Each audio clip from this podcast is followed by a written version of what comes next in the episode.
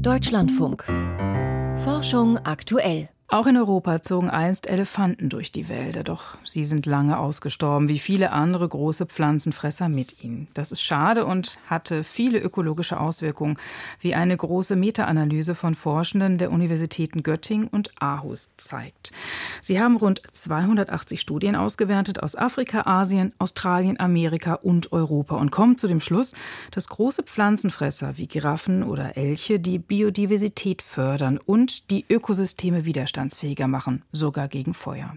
Ich habe kurz vor der Sendung mit Jonas Trippel, dem Erstautor der Metastudie, gesprochen und ich habe ihn bei weiteren Untersuchungen in Südafrika angetroffen, weshalb die Tonqualität etwas schlechter ist. Dennoch wollte ich von Jonas Trippel wissen, welche Rolle denn diese großen Pflanzenfresser in den verschiedenen Ökosystemen spielen tatsächlich eine ganze Menge Rollen. Wir machen das gar nicht so ökosystemspezifisch, würde ich sagen, weil wir haben tatsächlich geguckt, ob wir irgendwelche globalen Trends, also Generalisierungen finden können. Also es fängt ganz unten an im Boden. Dadurch, dass diese großen Tiere präsent sind, verändert sich die Verfügbarkeit von Nährstoffen im Boden. Aber auch die ganze Bodenstruktur selber, die einige wichtige Konsequenzen für das ganze Ökosystem hat natürlich. Weil sie es niedertreten? Dann weit. Ja, also die Nährstoffe dadurch, dass sie Sachen aufnehmen in sich, sagen wir verdauen, verfügbar machen und dann wieder ausscheiden, Bodenstruktur selber tatsächlich hauptsächlich durchs Trampeln, würde ich sagen. Also man hat deutlich kompaktere Böden, wo man größere Tiere hat. Dann geht es mit der Vegetation weiter, wo große Pflanzenfresser insbesondere für offene und halboffene Vegetation sorgen können. Einfach dadurch, dass sie Vegetation entfernen, also indem sie die essen. Diese offene Vegetation ja. ist ja dann auch oft eine artenreichere. Ne? Ist relativ häufig so, ja, das kann man schon sagen. Und vielleicht der interessanteste Einfluss, den wir gefunden haben, ist, dass diese großen Säugetiere eben Ökosysteme deutlich variabler machen. Insbesondere die Vegetationsstruktur selber. Das machen sie, indem sie eben, wie auch bei den offenen Habitaten, Biomasse fressen. Sie zerbrechen holzige Pflanzen, kleinere Pflanzen hier und da. Das Ganze führt eben zu einem deutlich variableren Ökosystem. Und diesen relativ grundsätzlichen Zusammenhang in der Ökologie, dass man sagt, wo wir ein sehr strukturell variables System haben, da erwarten wir grundsätzlich auch die größte Biodiversität. Und, aber sie erlauben auch verschiedene Tier- Pflanzen zu koexistieren, selbst wenn sie ökologisch ähnliche Rollen haben. Und das wiederum wird dann halt interessant, weil dadurch so ein System viel besser in der Lage ist, mit Störungen umzugehen. Das heißt, selbst wenn da mal ein Extremwetterereignis kommt, wenn der Klimawandel seine ganzen Folgen ausbreitet, dann ist möglicherweise immer noch was da, was das abpuffern kann, selbst wenn bestimmte Funktionen ausfallen. Welche Ökosystemleistungen sind denn mit dem Aussterben oder Zurückdrängen dieser großen Pflanzenfresser verloren gegangen? Das hatte drastische Einflüsse auf Nährstoffkreisläufe, inklusive Kohlenstoffkreislauf übrigens. Das hat Einflüsse auf Samenverbreitung. Dadurch, dass diese großen Tiere eben so groß sind, können sie auch ziemlich weite Distanzen zurücklegen in ihrem täglichen und jährlichen Leben und dadurch Samen eben auch über ganz große Distanzen verbreiten. Und das fehlt jetzt aber auch verschiedene ökologische Nischen sind plötzlich umgesetzt.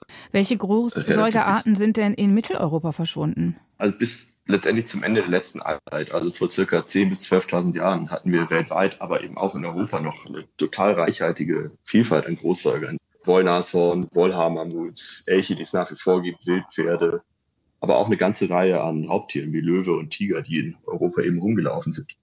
Einige von denen sind inzwischen komplett ausgestorben, wie eben Wollnashorn, Riesenhirsche, aber auch Mammuts und der europäische Waldelefant. Der konnte bis zu doppelt so groß werden wie die heutigen afrikanischen Steppen, die man also mit als die größten Landsäugetiere kennt. Andere Arten kommen aber in anderen Teilen der Welt auch noch vor. Zum Beispiel Flusspferde oder Dromedare sind bei uns damals rumgelaufen und jetzt halt nicht mehr. Das Naturschutzgesetz, das am Dienstag von einer sehr knappen Mehrheit im Europaparlament angenommen wurde, verpflichtet ja die EU-Länder auch bis 2030 auf mindestens einem Fünftel ihrer Landesflächen Maßnahmen zur Wiederherstellung der Natur umzusetzen und zu ergreifen. Welche Rolle könnten in dem Kontext die großen Pflanzenfresser spielen? Also es ist letztendlich so, dass in fast allen Schutzgebieten in Europa die großen Pflanzenfresser fehlen. Das heißt, da fehlen erstmal diese ganzen Funktionen, über die wir schon gesprochen haben. Und ihre Wiederansiedlung. Da könnte diese Gebiete eben dynamischer gestalten, an Störungen gewöhnen und diese verschiedenen Ökosystemfunktionen herstellen. Und das ist bis jetzt eigentlich noch nicht berücksichtigt in diesem Gesetz auch. Wenn ich es richtig im Kopf habe, wurden große Pflanzen tatsächlich nur ein einziges Mal erwähnt. Also die Rolle wird nach wie vor weitgehend unterschätzt und das hat natürlich weitreichende Konsequenzen. Nun haben wir aber doch Dammwild und auch Rothirsche. Die werden aber eher kritisch gesehen im Kontext Waldökosystem. Ach, das ist, das ist total richtig. Da gibt's, es ist natürlich, wenn wir jetzt in Europa an Natur denken, denken wir immer an Wald. Und das ist hauptsächlich deswegen, weil wir an eine Zeit denken, zu der wir diese ganzen Arten schon mehr oder weniger ausgerottet hatten. Also es gibt gute Hinweise, dass die Landschaft in Europa gar nicht so durchgehend bewaldet war, sondern durchaus offener, halboffener, fast savannenartig tatsächlich. Und auch da, auch wenn man jetzt auf die heutige Rolle von Hirschen und Dammwild und sowas guckt, dann sollte man, denke ich, bedenken, es fehlen Prädatoren, also Raubtiere, die kommen langsam wieder zurück mit dem Wolf. Und wir haben auch nur das ganz untere Spektrum dieser großen Pflanzenfresser in den Systemen. Also wir vermissen ja nach wie vor dann Wiesen, also europäischen Bison oder sogar größere Tiere.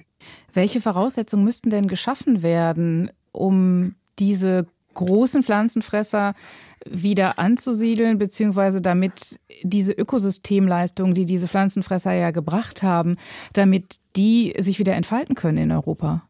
Ich glaube, da muss man an verschiedenen Enden ansetzen. Einmal ist, glaube ich, was, was man gar nicht unterschätzen darf, ist, dass man die lokale Bevölkerung mit einbezieht. Das heißt, Gebiete, die potenziell interessant sind für eben so eine Wiederauswilderung von großen Pflanzenfressern, haben ja meistens auch Leute, die da in der Nähe wohnen oder sogar in den Gebieten wohnen.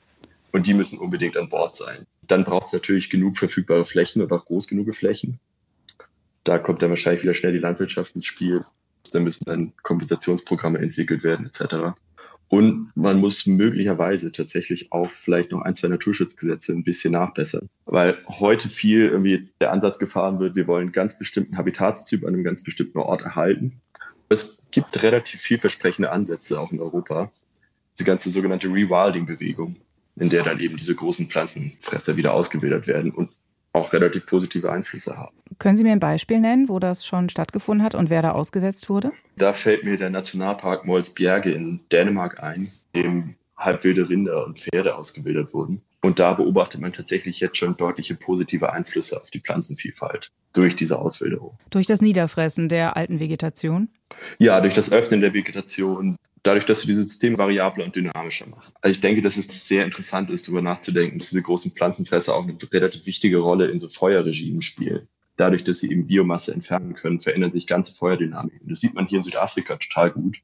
Aber das hat eben auch in Europa stattgefunden. Also das kann tatsächlich helfen, Waldbrände deutlich zu reduzieren.